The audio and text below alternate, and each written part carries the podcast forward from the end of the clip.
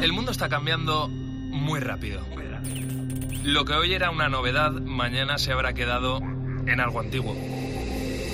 Ese frenético ritmo que muchas veces nos hace preguntarnos ¿y qué será lo siguiente? Velocidad que genera incertidumbre, a veces miedo, pero también intriga, ilusión y sobre todo emoción por conocer. La ciencia, la tecnología, la innovación, los cambios sociales nos empujan para seguir avanzando. Soy José Ángel Cuadrado y si tú me preguntas qué será lo siguiente, qué va a ser lo siguiente, yo te respondo, esto es lo que viene. Hoy mismo vamos a lanzar audiencia pública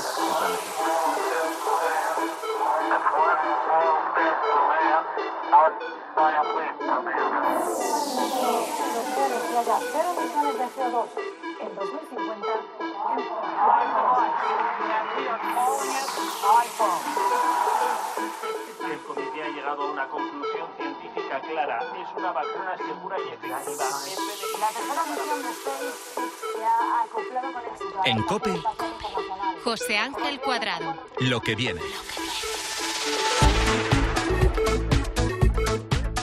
Es sin duda una de las revoluciones tecnológicas a nivel usuario de este año. Puede que ya hayas escuchado su nombre, puede que incluso lo hayas hasta usado. Hablamos de ChatGPT y decimos que es una revolución a nivel usuario porque está al alcance de todo el mundo. Únicamente necesitas un ordenador, un móvil o una tableta con conexión a Internet y sobre todo ganas de mantener una conversación con una inteligencia artificial, con una de las más desarrolladas hasta la fecha.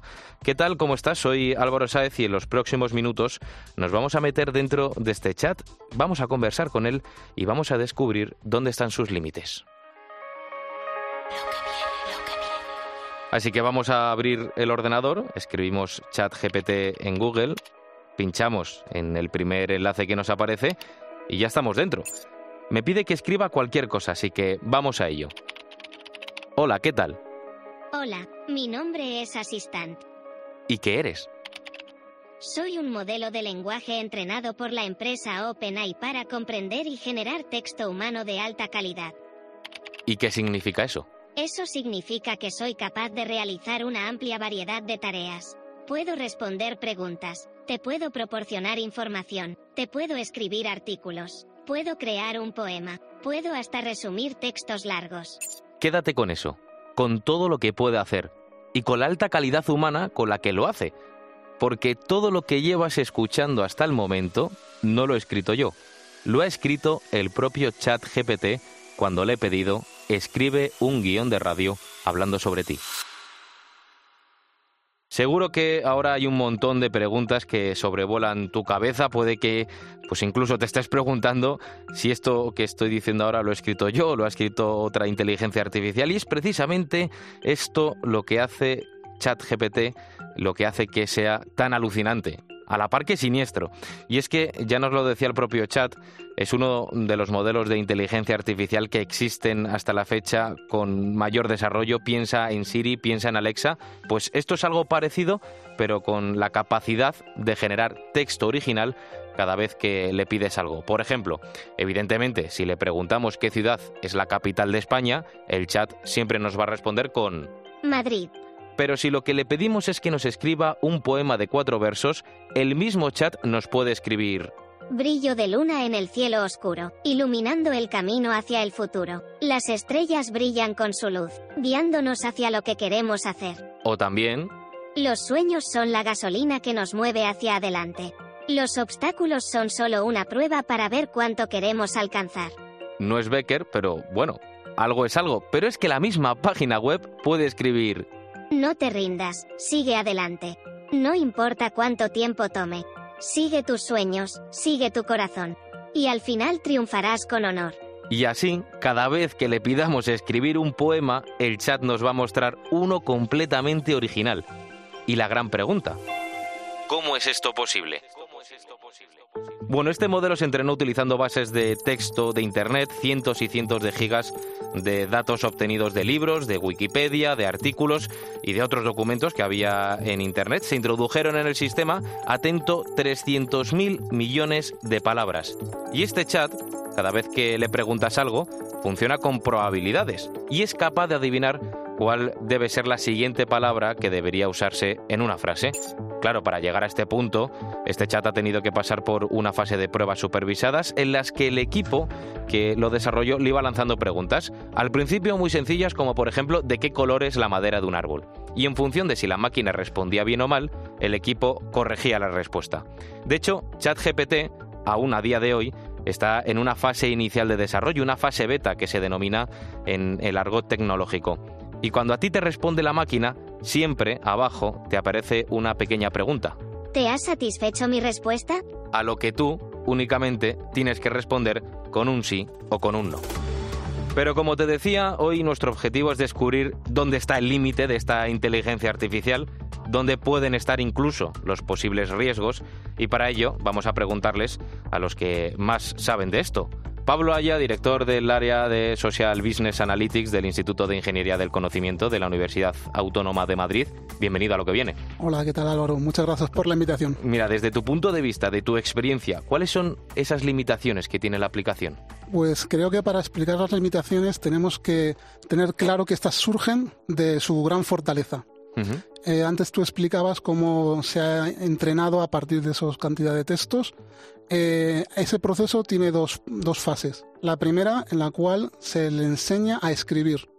Para enseñarle a escribir a la máquina, lo que se le plantean son frases en las cuales desaparece una palabra. Por ejemplo, si yo te digo, en el piso de arriba hay un perro que está... Yo diría ladrando por ejemplo, perfecto. Entonces, si él también adivina ladrando, se le va, digamos, a, compensar positivamente. Si pone otra palabra, por ejemplo... Comer, un verbo. No tendría mucho sentido. Eh, la frase gramaticalmente. Comer, no, efectivamente, sería incorrecto, con lo cual ahí esa frase se puntuaría negativamente.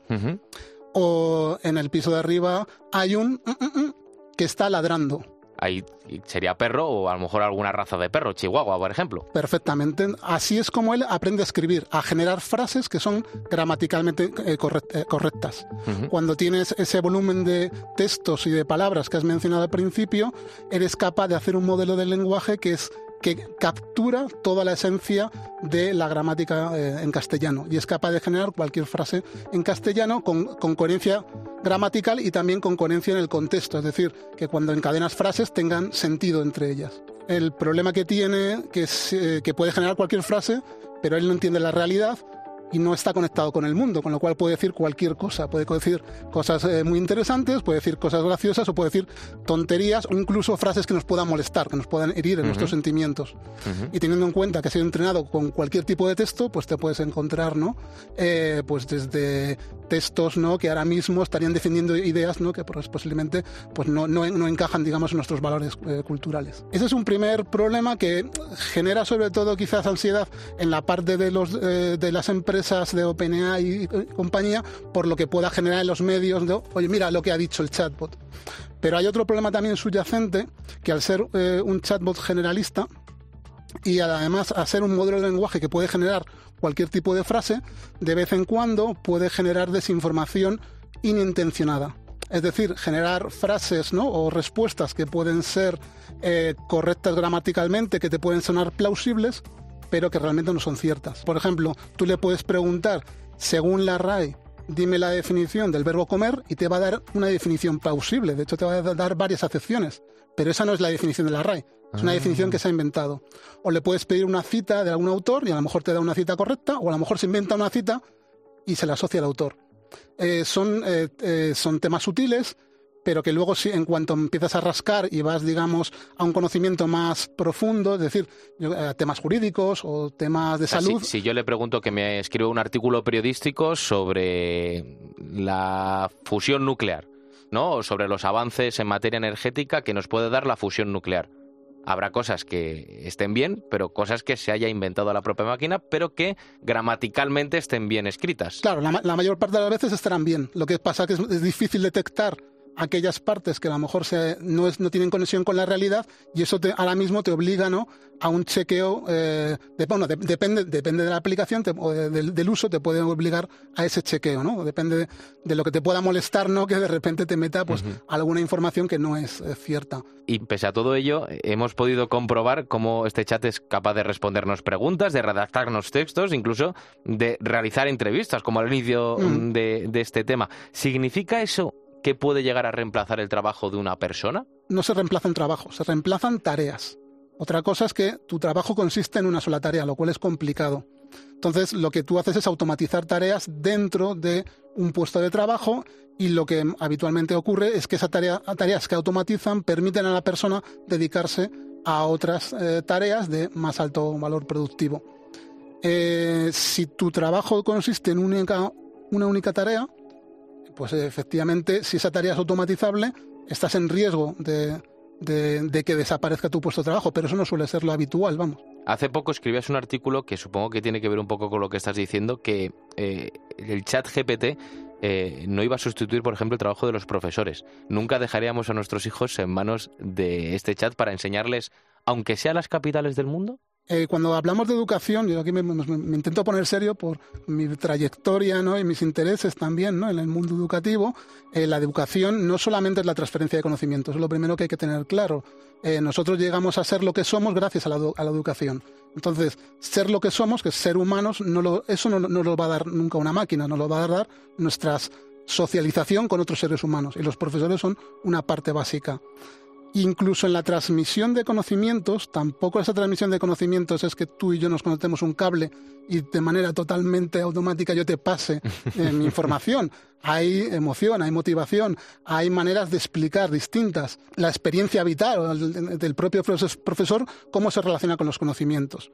Entonces eso es insustituible. Otra cosa que ChatGPT es una herramienta súper potente para eh, ayudar, digamos, en la labor del profesor o incluso para que eh, los propios alumnos, de manera autónoma, eh, entiendan ¿no? determinados conceptos. Eso no, igual que la Wikipedia o igual que Google, eh, igual que, digamos, muchas herramientas educativas. En este caso, además es muy potente porque no solamente te da información, sino que te la elabora y te la explica. Yo si fuera un profesor, yo estaría probando ChatGPT porque tiene muchas posibilidades desde el punto de vista docente, e igual si fuera alumno, tú le puedes preguntar a ChatGPT, explícame la fusión nuclear para un niño de 5 años y te da una explicación muy trabaja, muy eh, masticada como si se lo estuviera... O sea, puede ser una herramienta que ayude a los profesores, pero que en ningún caso les sustituya. Eh, yo creo que eh, yo creo que no, o sea, eh, me parece ilógico. Es como también tenía alguna discusión sobre si va a sustituir a los jueces. Es que quién dicta la, sentencia, ¿no? ¿Quién te puede juzgar? El único que puede entender una realidad subjetiva como para dictar una sentencia tiene que ser humano. Otra cosa que tengas máquinas que te asistan, te ayuden en, tu tarea. Pero hay, hay, determinadas tareas que son muy específicas, ¿no?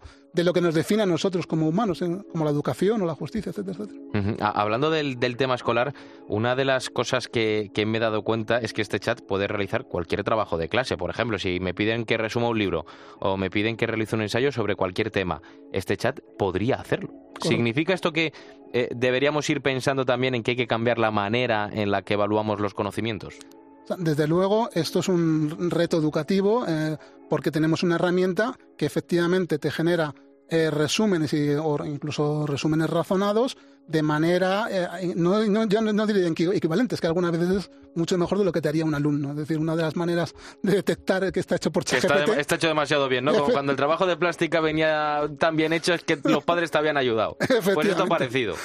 Eh, lo cual, bueno, pues no sé, te puedes plantear, oye, que tienes que evaluar a lo mejor también en presencial más oralidad, oye, otras, además potenciando otras capacidades comunicativas, ¿no? No solamente eh, hacer un trabajo, pero, pero en cualquier caso yo creo que es un reto porque eso no significa que, bueno, como tenemos máquinas que pueden hacer eh, resúmenes, tenemos o pensamiento más racional tenemos que dejar nosotros ¿no? de, hacer esas cosas. Igual que tenemos eh, mil aparatos y mil eh, dispositivos y máquinas que nos ahorran esfuerzo físico, pero seguimos manteniéndonos en... Copiar se ha copiado de siempre, haya internet o no haya internet. Efectivamente, nosotros tenemos que seguir, digamos, potenciando que la gente sepa escribir, razonar, pensar, razonamiento lógico, para que tenga un pensamiento crítico que le permita, digamos, eh, seguir eh, manejarse en una sociedad, además del conocimiento tan compleja como es, en la cual las relaciones humanas se basan principalmente en, eso, en, persuadir a la otra persona de tus argumentos. Para eso requieres, no, o sea, construir una, sociedad basada en un pensamiento crítico requieres tener esas habilidades básicas que no puedes delegar en la máquina. La máquina te podrá ayudar o te podrá, incluso te podrá ayudar a aprender, a, simular, ¿no? Pues a lo mejor debatir con la máquina y, utilizarla, ¿no? Como un simulador, pero eh, no, no va a ser, no puede ser un sustituto, ¿no? Eh, completo de esas capacidades y, decir, bueno, pues ya, como ya hace resumen la máquina, no hacemos más nunca una síntesis de un texto, no, no, eso no tiene, tampoco creo que tenga sentido. Este chat GPT, eh, Pablo, es lo que viene, es decir, eh, deberíamos acostumbrarnos a que este tipo de aplicaciones, de tecnología, empiecen a aflorar y que se sigan desarrollando y aplicándose en nuestro día a día.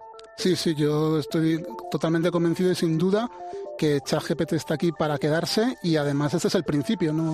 Eh, de hecho, vamos, la propia lo comentabas al, eh, lo comentabas al comienzo de, tu intervención, esto está en modo pruebas. OpenAI lo que está haciendo es ver la respuesta ¿no? de los usuarios, la, recepción y ver todos esos problemas que hemos hablado antes para ver cómo pueden ir, eh, solucionándolos. Pero está claro que esta tecnología es muy potente y que y que estará en los próximos años con nosotros y se irá integrando en distintas aplicaciones.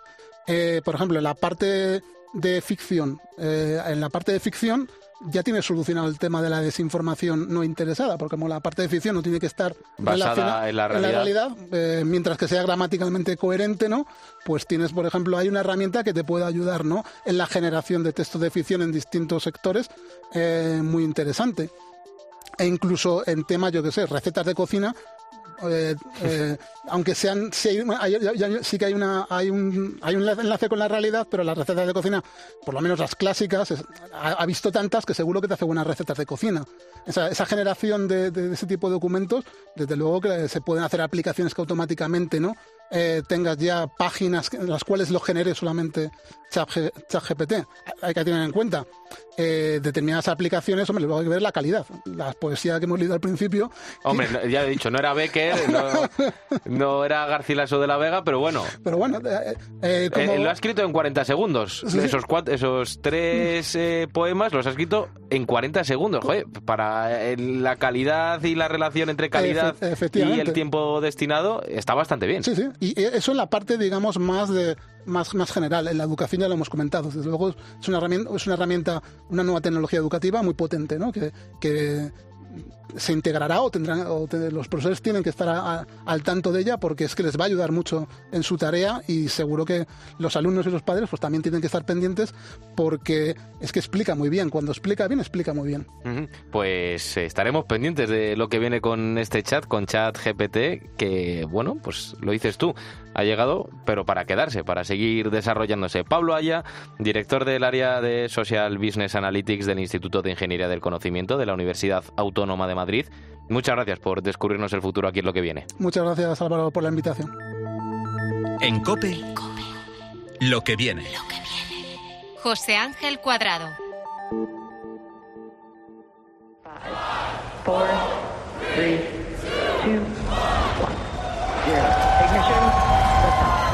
Y tras esta cuenta atrás ha tenido lugar el último lanzamiento de la empresa de Elon Musk, SpaceX. Un nuevo aparato español ya está surcando el espacio y, y, lo hacía el primer martes de este 2023 desde Cabo Cañaveral en la costa de Florida, en Estados Unidos. ¿Y qué aparato? Es ese que se ha puesto en órbita, te preguntarás. Pues es un superordenador del tamaño de una caja de zapatos y de unos 10 kilos de peso. Es un nanosatélite que va a orbitar a unos 500 kilómetros de la Tierra a una velocidad de 8 kilómetros por segundo, que puede parecer poco, pero son unos 28.000 kilómetros por hora, y fabricarlo y lanzarlo ha costado 1,72 millones de euros. ¿Qué va a hacer en el espacio este nanosatélite? ¿Para qué se va a usar? Pues, ¿quién mejor para ayudarme a resolver esas cuestiones que seguro que te estás haciendo ahora mismo que una de las personas que ha participado en este proyecto? José María Gómez Cama, profesor de la Facultad de Física de la Universidad de Barcelona, investigador del Instituto de Ciencias del Cosmos y también investigador del Instituto de Estudios Espaciales de Cataluña. ¿Qué tal? Bienvenido a lo que viene. Pues muchísimas gracias por invitarme. Lo primero, José María, que a mí me llama la atención de este nanosatélite es el nombre, Menut, lo habéis llamado, que significa pequeño en catalán, ¿no? Correcto. Sí, el nombre viene por porque se hizo un concurso entre estudiantes de, de, Cataluña, entre niños y niñas, y entonces ellos decidieron que el nombre podía ser, bueno, propusieron varios nombres y se escogió Menud como, como nombre para el satélite. Mm, el tamaño de una caja de zapatos, casi es como lo hemos descrito, ¿es el tamaño normal para un nanosatélite? ¿Es pequeño, es grande? A ver, eh, los más pequeños, más pequeños son de una caja, un cubo de 10 por 10 por 10, o sea, del tamaño de un cubo de Rubik, un poquito más grande. Y a partir de ahí se van sumando y entonces puedes tener de 2, de 3 o de 6 unidades. El nuestro es de 6 unidades, o sea, dentro de los pequeños eh, sería de los grandes. Bueno, o sea que es el eh, menú, pero, pero menú mayor. Exactamente. Bueno, el objetivo principal de este nanosatélite es la de observar nuestro planeta para contribuir a mejorar la gestión mm, del territorio y también ayudar a combatir los efectos de la crisis climática. ¿Cómo es esto posible? Hoy en día tenemos, mm, bueno, la Tierra está vigilada por infinidad de satélites. Y lo que pasa es que normalmente estos satélites son grandes y entonces el tiempo que tienen para, para, visitar una misma posición, por ejemplo, para pasar por encima de España, es, eh, puede ser una vez cada semana o cada dos semanas. ¿De acuerdo? Y, eso hace que la información pues eh, se evolucione lentamente. Entonces, eh, a nosotros nos interesa tener información más constante. Y para ello lo que aparece en esta solución, que son pequeños satélites que llevan cámaras muy pequeñas, que no tienen la misma calidad ni precisión que pueden tener sus hermanos mayores, pero que para dar una información rápida van muy bien. Y entonces eh, estos pequeños satélites los que utilizamos es para eso, para obtener información rápida y, con, parecida a la que tienen los mayores, pero que nos ayudan a complementar una con otra. Con lo cual, cuando queremos gran calidad de información, nos vamos a los grandes satélites, a los Copernicus, por ejemplo. Sí. Y cuando queremos ya mirar cosas más eh, concretas, pues entonces nos miramos el, tema de, los pequeños. Mm, este nanosatélite va a grabar desde el espacio imágenes de 5 metros de resolución en cualquier lugar del planeta. ¿Esto qué significa? Hay satélites que están posicionados una única, en un lugar concreto, que son los eh, satélites de comunicaciones normalmente, los de televisión, por ejemplo, y luego están los satélites que van orbitando alrededor de la Tierra. En este caso, nosotros utilizamos uno que está orbitando a bastante velocidad, Básicamente, si has visto alguna imagen de la, de la Estación Internacional Espacial, que hay vídeos en, Internet, puedes ver que va rotando alrededor de la Tierra y que en una hora y media ha dado toda la vuelta a la Tierra. Entonces, eh, nuestro satélite es una situación semejante. Está encima, dando vueltas también alrededor de la Tierra constantemente, con lo cual eh, estamos viendo toda la Tierra en el fondo no solamente una zona concreta como podría ser España o Cataluña, sino que es una zona de es todo el mundo. Entonces, lo que pasa es que no lo vemos evidentemente todo a la vez, porque eso es imposible, sino que vamos pasando por encima de las diferentes franjas cada cierto tiempo. Y entonces se puede reutilizar la información, tanto la que nos interesa a nosotros, por ejemplo aquí en Cataluña, como podemos tener información, yo que sé, de las Islas Canarias, como podemos tener información de Argentina o yo que sé, o de Estados Unidos. ¿Vale? Entonces, eh, ese es el objetivo de, esta, de estos satélites, de poder obtener información de los diferentes sitios. Porque luego, con, con, toda esa información, José María, ¿qué se va a hacer? ¿En qué se va a traducir? Pues toda esa información se va a traducir en que tendremos, eh, lo que quieren hacer es analizar, eh, por ejemplo, la masa forestal y poder eh, determinar los riesgos, por ejemplo, de incendios, a partir de imágenes y a partir de análisis de cómo está la humedad del suelo o la temperatura en una determinada zona. ¿Puede determinar ese tipo de cosas Menut? Menut como tal solo no, es Menut más toda la información que tenemos disponible. O sea, Menut es una parte más de esa información, lo que pasa es que como nos da eh, información de todo el territorio, pues nos permite tener eh, una visión más general, ¿de acuerdo? Y luego tenemos información más detallada, pero que no podemos tener a tanto, no podemos tener en todas partes. Por ejemplo, no podemos tener sensores de, temperatura en todo, en toda Cataluña porque sería una locura, o en toda España. Entonces, Menú nos da esa, esa, información más generalista. Y de esa forma podemos, pues ya te digo, mirar desde cómo está la vegetación, eh, cómo están los cultivos, o cómo, o lo que te decía antes, el posible riesgo de incendios en, en verano o en invierno. Y sin embargo, antes de comenzar a dar este servicio, el nanosatélite va a tener que pasar un periodo de pruebas, de calibración. y, para poner en marcha sus sistemas que calculáis que es de unas cuatro semanas.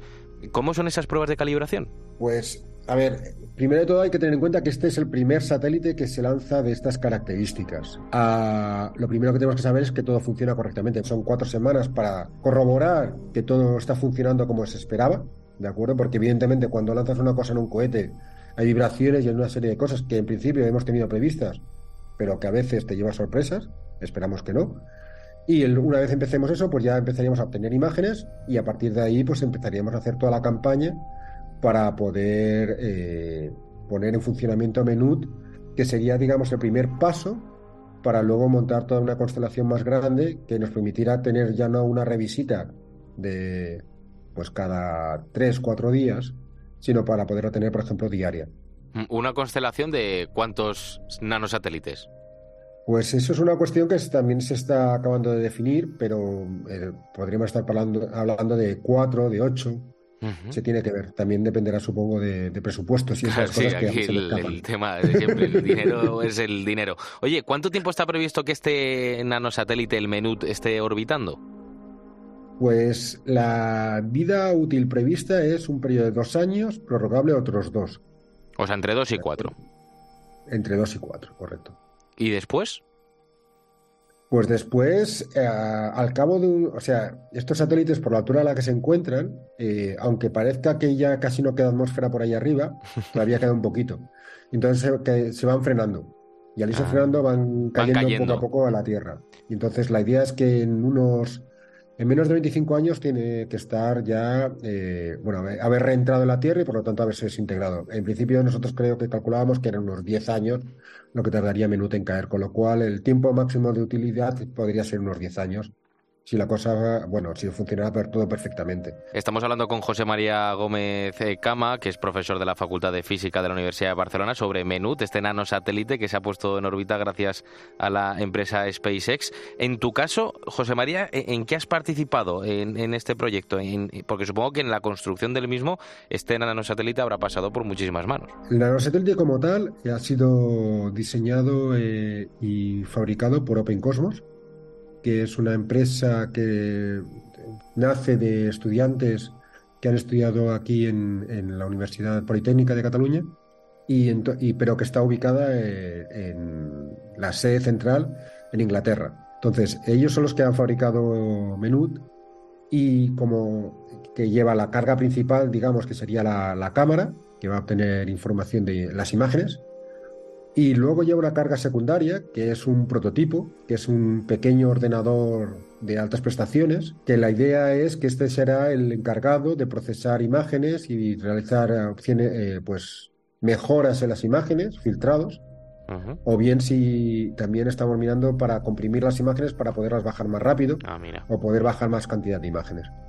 Entonces, eh, esta plataforma es en la que yo he colaborado y, básicamente lo que incluye es lo que te estaba diciendo, un procesador de a bordo que en el futuro esperamos que sea ya no carga secundaria, porque es un prototipo ahora mismo, sino que pase a ser carga principal y por tanto que podamos ya trabajar directamente las imágenes en este, en este ordenador. Digamos que sería como un ordenador de los que tenemos en casa, un portátil, o más bien diría incluso un móvil, pero que en lugar de llevar la cámara que llevamos todos en el móvil, que es bastante pequeña, pues en este caso lleva una cámara más grande que es la que utiliza el, el, Lo decías tú al principio que prácticamente todo depende del dinero, ¿no? Eh, ahora estamos, parece, en una carrera constante que se ha acelerado en los últimos años por colonizar el, espacio y cada vez se mandan más cosas. Supongo que una razón tiene que ser que cada vez se invierte más dinero, por ejemplo, en esta empresa de Elon Musk, pero ¿crees que hay otras razones? Bueno, ah, una de las razones fundamentales es que al espacio cada vez es más fácil, básicamente porque esto, o sea, si nos fijamos, eh, hace, yo qué sé, eh, el siglo pasado, cuando empezaron los ordenadores, ocupaban un, un, piso, digamos, una habitación de un piso. Ah, hoy en día te llevamos un ordenador que, en un móvil o incluso en un reloj. ¿De acuerdo? Con lo cual, toda esa miniaturización se ha trasladado también al espacio. inicialmente, un satélite te podía ocupar el tamaño de un coche o incluso de un autobús pequeño, con unas prestaciones que no pueden ser tan buenas como uno de los antiguos que, ocupaban ese autobús. La única diferencia es que quizás la cámara no puede ser tan buena, pero bueno, como podemos tener más satélites, lo que perdemos por un lado lo ganamos por el Lo ganamos por, por el otro. Desde tu punto de vista, eh, José María, ¿qué tipo de satélite falta en el espacio? ¿Qué puede ser lo que viene en esto de enviar satélites? Pues la verdad es que satélites como tales no faltan en el espacio muchos.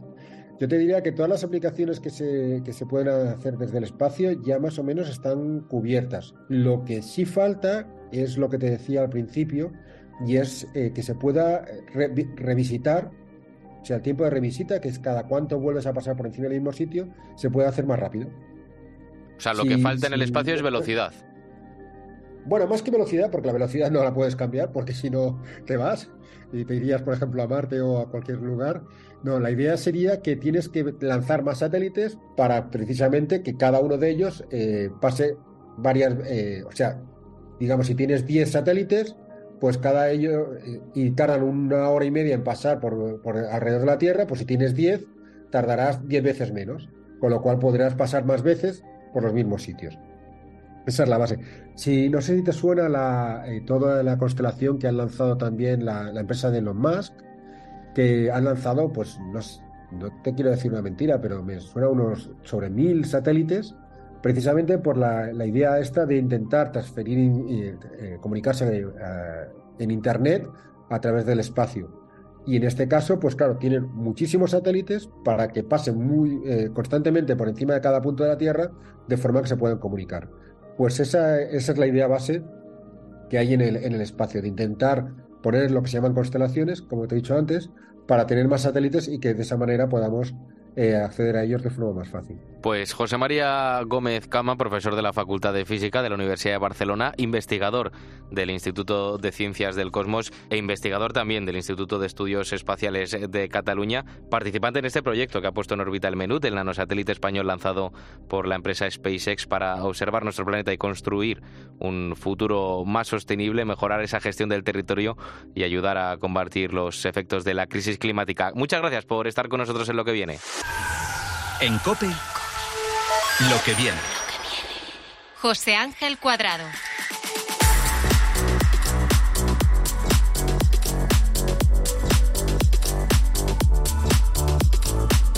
Aquí seguimos en lo que viene, el programa en el que te hablamos del futuro pero claro, ¿de qué futuro? Hoy Jacobo Pérez, eh, nuestro guía turístico de las letras, viene con ganas de meterme eh, en un buen lío. Vamos a ver qué, qué es esto, Jacobo, ¿qué es? Pues muy buenas, Álvaro. La verdad es un telegrama, ¿no lo ves? Me lo acaban de traer del Palacio de Telecomunicaciones. Ya sabes que en COPE estamos aquí al lado. Pero, ¿un telegrama qué es eso? ¿Qué dices? Tú léelo, que lo mandan de presidencia. Vamos a ver.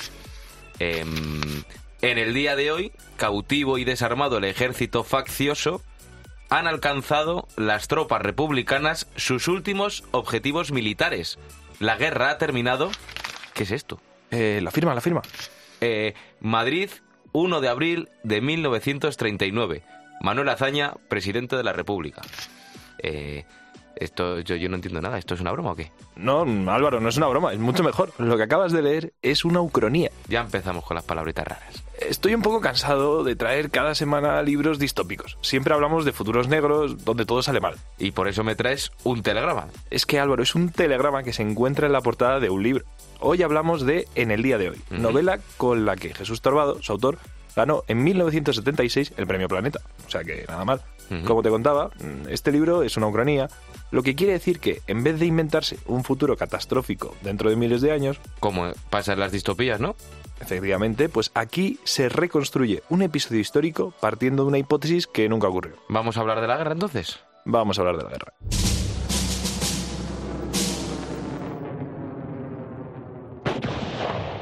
En el día de hoy se hace la siguiente pregunta qué hubiera pasado si la República hubiese ganado la Guerra Civil Española.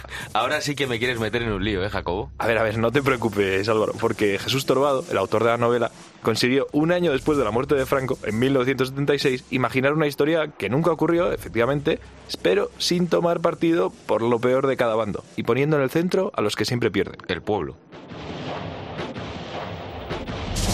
Venga, Jacobo, que te estás enrollando ya un poquito. Cuéntame, ¿cómo se imagina la novela en el día de hoy, la victoria de la República en la guerra? El Ebro, maldita sea.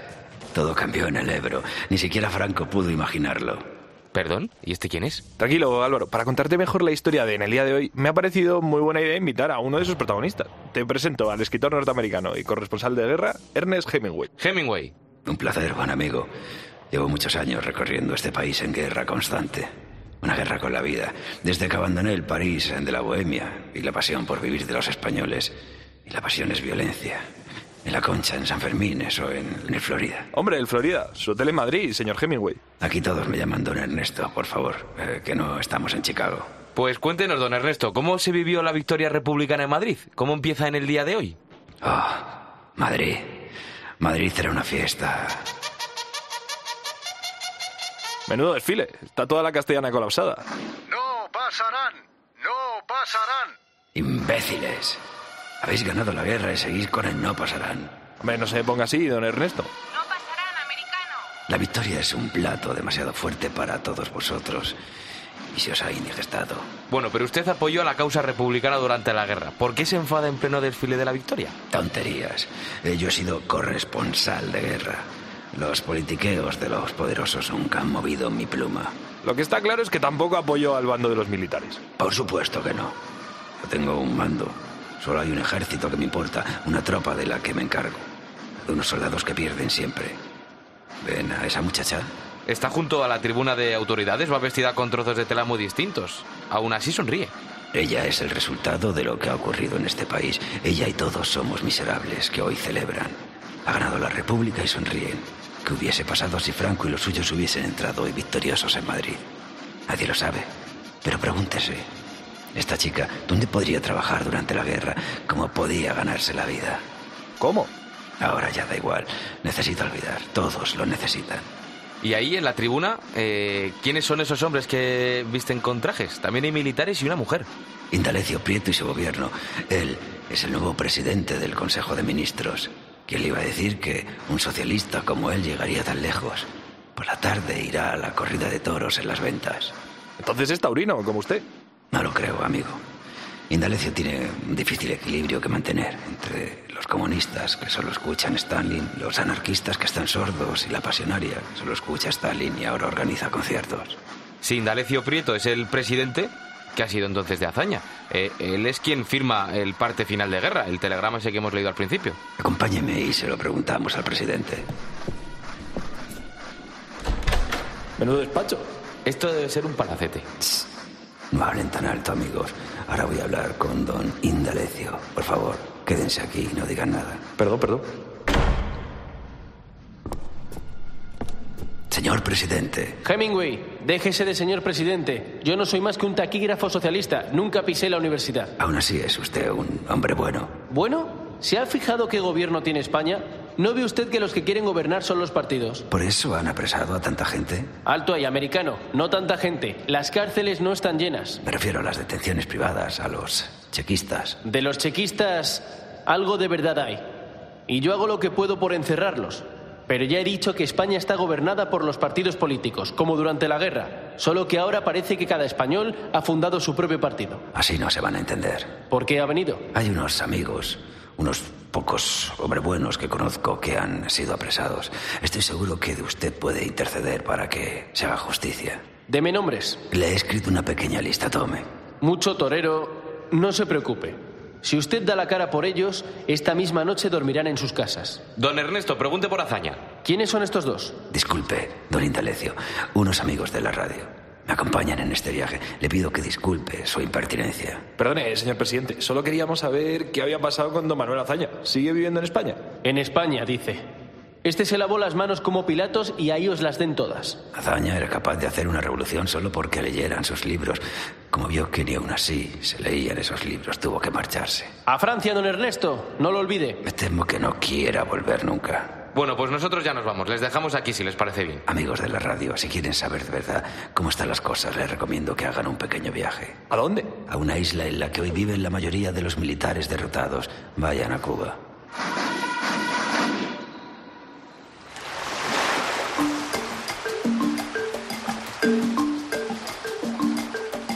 Menuda playa. Esta ciudad es preciosa, macho.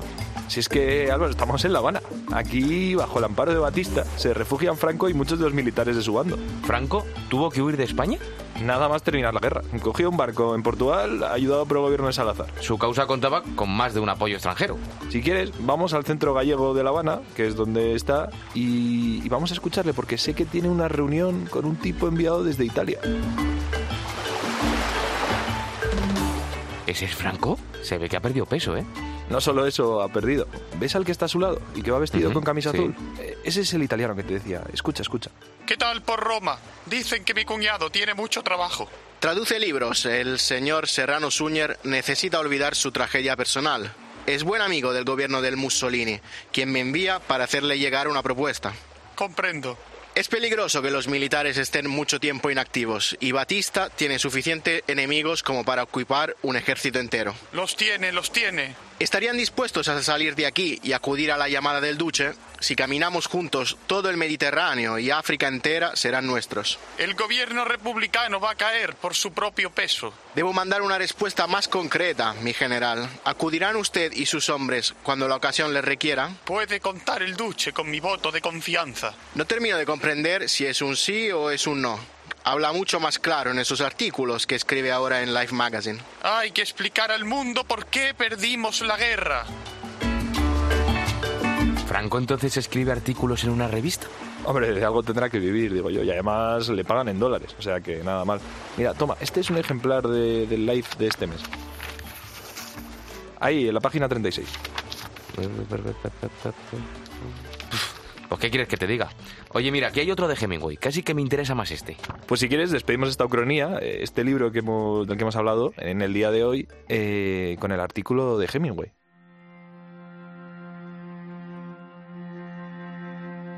Se acabó la guerra.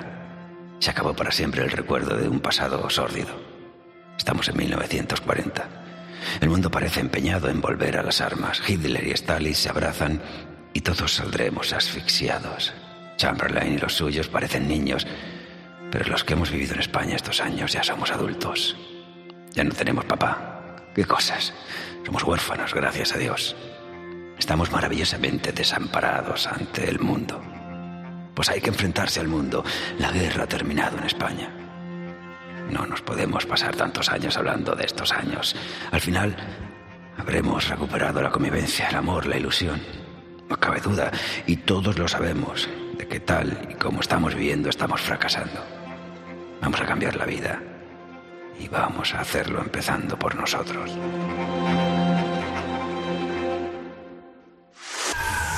En Cope, lo que viene. José Ángel Cuadrado.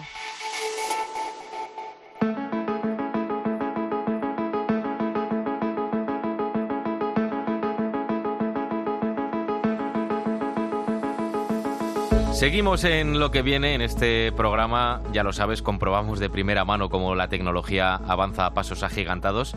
De hecho, muchos de los inventos que veíamos en las películas son ya una realidad. Uno de ellos son esas gafas de realidad virtual, seguro que alguna vez las has escuchado, esas que te las pones y ya empiezas a vivir experiencias únicas. Van a ser claves, seguro, en ese futuro metaverso que tarde o temprano va a llegar. Pero también, por ejemplo, son el futuro de los videojuegos porque son capaces de crear realidades más inmersivas, que te sientas dentro de ese propio videojuego. Pero lo más alucinante de la tecnología es cuando se aplica a causas nobles. Mira, desde la asociación Down Madrid han querido ir un paso más allá. Han puesto en marcha un proyecto de realidad virtual para mejorar los tratamientos de fisioterapia entre los alumnos con discapacidad del centro. En este proyecto único, que ya ha recibido varios premios, trabajan en Down Madrid y es que se trata de una propuesta única ya que es el referente en nuestro país. Iria González Pino es la responsable de comunicación de la asociación Down Madrid y conoce bien en qué consiste este proyecto de realidad virtual por un mundo sin barreras con una doble función. El, por un lado, eh, con este proyecto mejoramos los tratamientos de fisioterapia y también favorecemos la inclusión de las personas con discapacidad intelectual que estudian en este centro. Este centro de Madrid cuenta con 45 alumnos con necesidades específicas de apoyo motor, es decir, personas que presentan alguna dificultad en su día a día, en el desarrollo de sus actividades cotidianas, y aunque son más de 40 alumnos los que se encuentran en este centro y que tienen este tipo de necesidades, no todos han podido participar en este proyecto de realidad virtual, y es que cada alumno presenta un tipo de necesidad específica. Pero ¿en qué consiste realmente este proyecto? Con estas gafas de realidad virtual, los alumnos han podido disfrutar de diferentes experiencias. Por ejemplo, había algunos que el mar les estimulaba de una manera muy positiva y en cada sesión han tratado de ofrecerles esa mejor experiencia.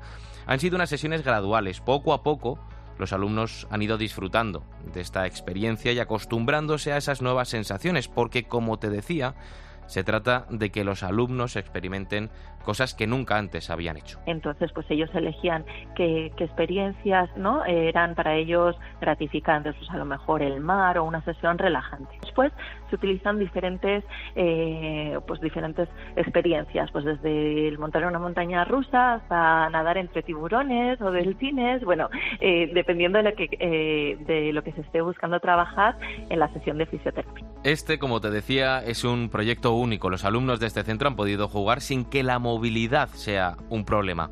Y este precisamente ha sido el motivo por el que empresas importantes se han querido hacer eco. Bueno, que en noviembre del año pasado eh, recibiéramos el galardón ¿no? por parte de los premios OTIS en la categoría de ascencia, que es la que está dedicada ¿no? a proyectos que mejoran la calidad de vida de las personas, eliminando cualquier barrera física o sensorial, eh, para nosotros es un motivo de alegría y, de asegurar ¿no? que estamos por el buen camino y que, se nos reconoce eh, esta innovación ¿no? que hemos introducido eh, en el colegio.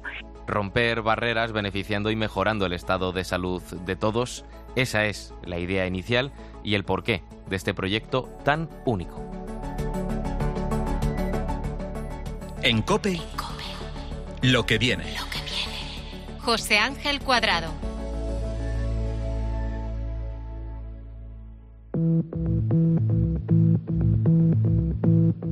Y antes de terminar este programa, déjame ir al pasado para poder hablarte del futuro. El 13 de octubre de 2018, Carlos Alberto Videira Dorfao, portugués, de 37 años, fue asesinado a golpes en Vigo donde residía. Los supuestos autores del crimen arrojaron el cadáver al fondo de un pozo en Oporriño, en el sur de Pontevedra.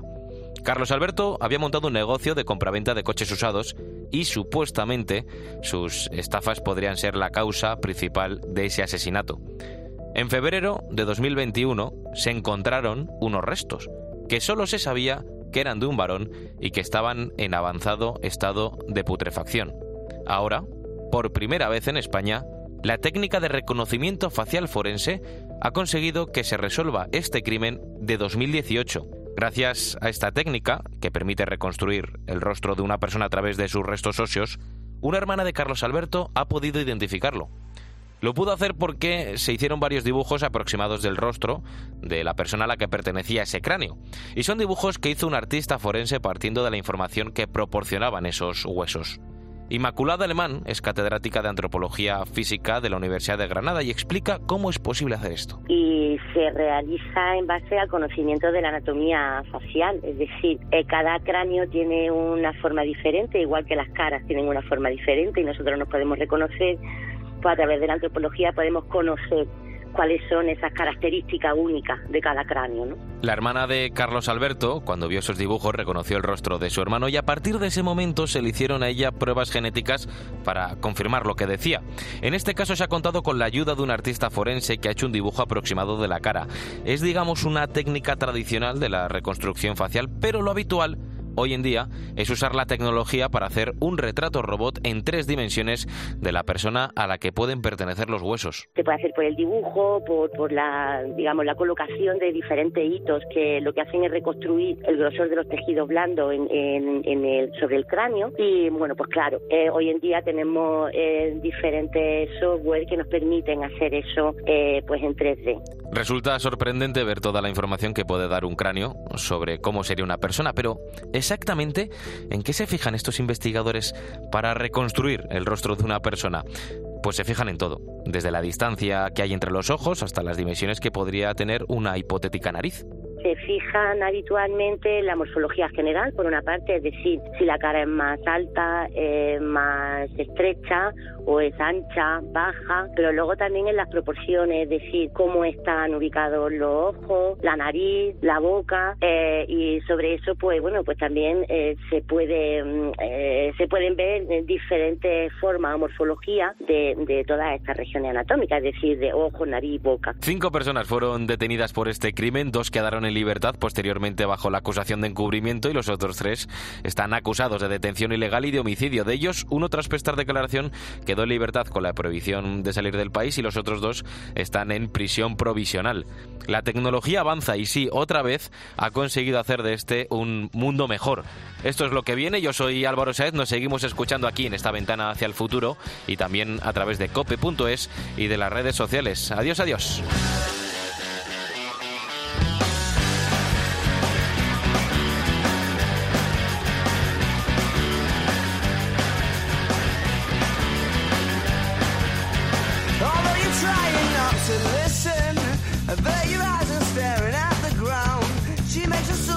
Proposition. I'm sorry, love, I'll have to turn you down.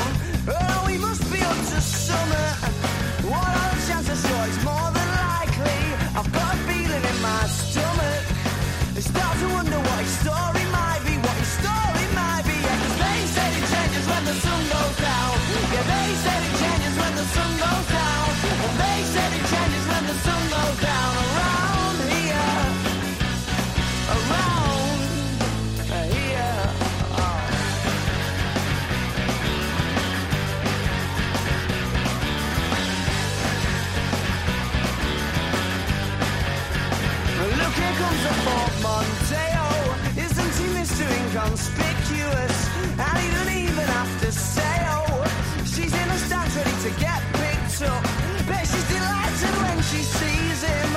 pulling in and giving her the eye.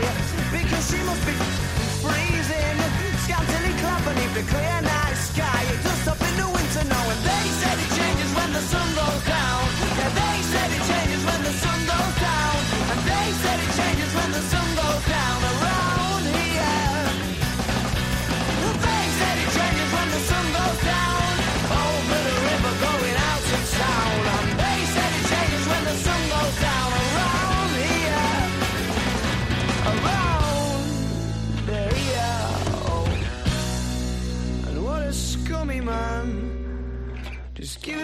Chance, I bet he'll rob you if he can. And see it in his eyes, yeah, that he's got a nasty plan. I hope you're not involved at all.